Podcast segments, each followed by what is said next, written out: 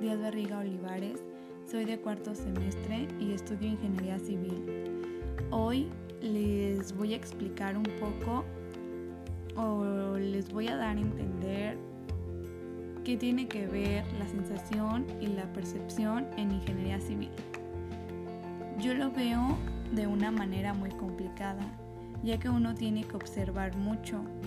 Entonces es muy difícil saber cuándo es cuando hay un error en obra o simplemente cuando algo no se coloca como debe de ser.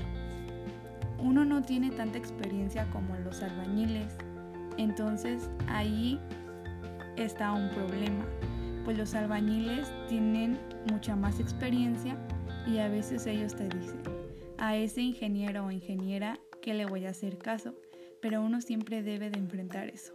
En ocasiones va a dar miedo decir si hay un error en la obra, porque no estás bien seguro de ti mismo. Entonces, una vez que ya adquieres mucha, mucha experiencia, ya puedes decir, ah, mira, aquí se coloca una varilla más gruesa. Otro ejemplo sería, si estás excavando en, en obra y encuentras cierto gas, como ingeniero no vas a saber qué hacer porque no hay experiencia. Sin embargo, una vez que pase el tiempo y vayas a realizar nuevamente la, la excavación y te encuentres con el mismo gas, ya vas a saber cómo reaccionar y qué hacer de una manera inmediata. Yo como mujer considero que siempre va a existir el machismo. ¿Por qué? Porque es muy difícil trabajar con albañiles, ya que ellos tienen una forma diferente de expresarse. Y entonces ahí es donde aplico la forma correcta de hablarles, darles a entender y mostrarles que la que está a cargo de la obra soy yo.